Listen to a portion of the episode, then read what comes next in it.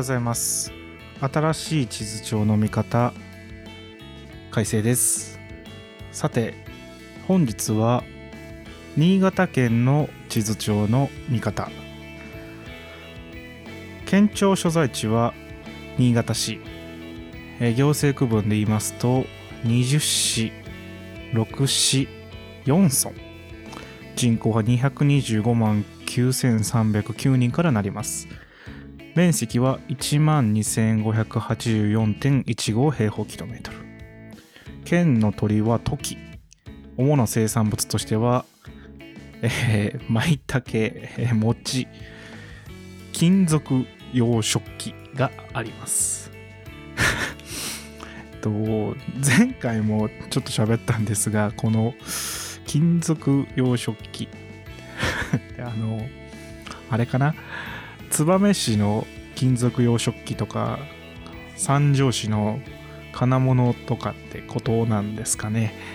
あとあのなんかこう餅って出てきたのが非常に面白かったですね。お米はどうなんだという。お米でいいんじゃないの？と、え、ちょっとずれてる気がしましたが、えー、言わずもがなお米の収穫量日本一。世界一かもしれないですねもしかしたら。わからないですが、まあ、日本一であることは間違いないコシヒカリは新潟県の品種でございます。さて新潟県新しいの新にガッタ。新入りの新に新潟のガタと書いて新潟と。いやこれね新潟のガタを新潟のガタ以外で説明しなさいってのは非常に難しいですよ。こう、三髄辺に、三髄、三髄辺になんかこう、白みたいな、薄みたいなの書いてこう、くちゃくちゃっていう感じと、えー、説明してしまいますね。説明が難しい、非常に難しい件名ですね。あと、同時に漢字も難しいんですが新潟県地図帳における扱いも難しいっていうのは、え、新しい地図帳の見方としてはお話ししておきたいところになります。一度ぜひ本屋さんなどで地図帳で新潟県を調べていただきたいんですが大半の大半の地図帳は苦肉の策で新潟県は見開き2ページを2回使います。つまり4ページで1県を表さないといけない。これなぜかというと非常に縦に長いんですよ新潟県というのは、まあ、関西並びに北陸方面から、えー、東北などに行く時に2つの自動車道を走っておりますのでそこを通ったことがあるという方いるかもしれませんがいつまでたっても新潟県というような状態が続きます。まあこれ縦に長いプラスその県の長さに沿って2つの高速道路が走っておりますのでそう感じるというところはあるんですがなので2ページ使うしかないんですよね。たまに見開き1ページまあ見開き2ページですか。見開きでこう横にして新潟県を表している地図帳もあるんですがそうすると非常に情報量が少なくなってしまいますので漢字並びに大きさこれが非常に扱いづらいというそういった新潟県になっております。ただ僕はあの形は好きですね、えー、ここから非常に変態的なお話になるので誰かに共感されたいと思ってお話しするわけではないんですが個人的にラジオは共感性が高いメディアだとじくじたる思いで日々作っているんですが、今回に限っては共感性はもしかしたらないかもしれないです。新潟県、形が良くないですか？なんかこう、抱きしめたくなるような、もし新潟県の形の抱き枕があれば僕はもう2つ買うと思いますね。なぜ2つ必要なんだと思いますが。なんかこう2人乗りしたいですよね新潟県と。バイクなんかに もうちょっとよくわからなくなってます 自分でも何を言ってるかよくわからなくなってますが、えー、歴史的な、えー、情報を挟んでおきましょう。この新潟県の新潟という地名ですが、えー、歴史に初めて登場するのは1568年上杉謙信の書状の中に出てきます。上杉謙信がこう北に向かって、えー、兵を伸ばしていくその拠点としての登場なんですよね。地名の由来は信濃川阿賀野川、えー、その中州信濃川と阿賀野川の中州の新しい型が形成されたことにちなむと言われています。新しい型型というのは何かというと干潟の型や彼岸の岸というふうに書いたりもするんですが、いわゆる沼地ですね。えー、もともと川であったりとかっていう場所を型と呼んだりします。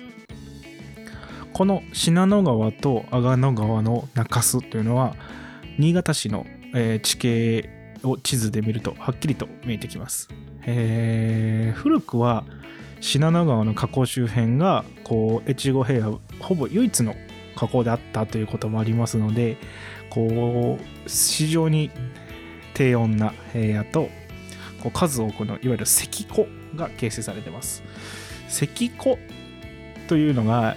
漢字なので思い浮かぶ人は先ほど私が非常にこう苦しんでいた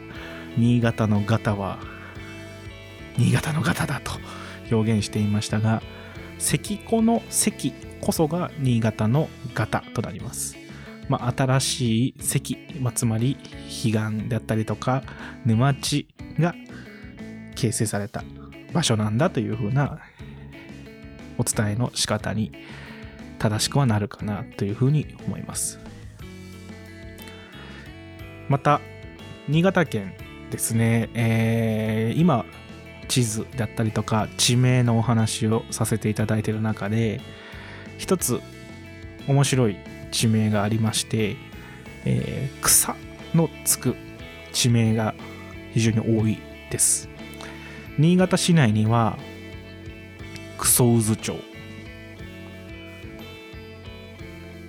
また他の長岡市にもクソ渦町という地名が全て新潟市内、えー、新潟県内に3つクソ渦町という地名があります。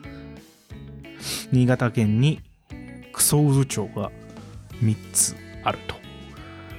同じ県内なんですが、同じ読み方をする地名が3つあります。これ、音声だけで伝えるのはちょっと複雑かもしれないんですけども、草がつく地名が多いと同時に、クソ渦町という地名が3つあります。1つは草に水と書いてクソ渦町。もう一つは草が生える水と書いてクソ渦町。で最後は草が生える津三重県の津滋賀県の大津の津と書いてクソ渦町という地名があります。これ草がつくと同時に読み方も一緒なんですよね。非常に面白い現象なんですがこの3つの場所というのは近くに油田があったことが共通しておりましてその油田のいわゆる油の匂いを臭い水と書いてクソ水とかって言ったのが語源だそうです。まあ、それに対して新潟市はクソ渦町には草に水とつけて他の町では草が生える水そして長岡では草が生えるにつ興味津々の心は大津の2ですね。これ、同じ読み方、同じ由来。でも、漢字が共通していたり、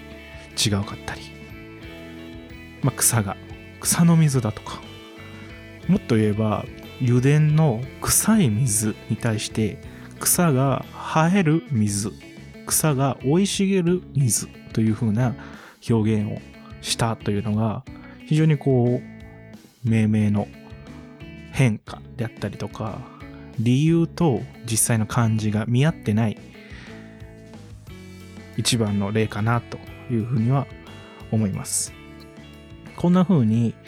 由来は例えば臭い水だったとしても漢字は草が生えると、書かれるというのはよくあることでございます。まあ有名なところで言うと大阪埋め立て地埋めた田んぼを埋めたから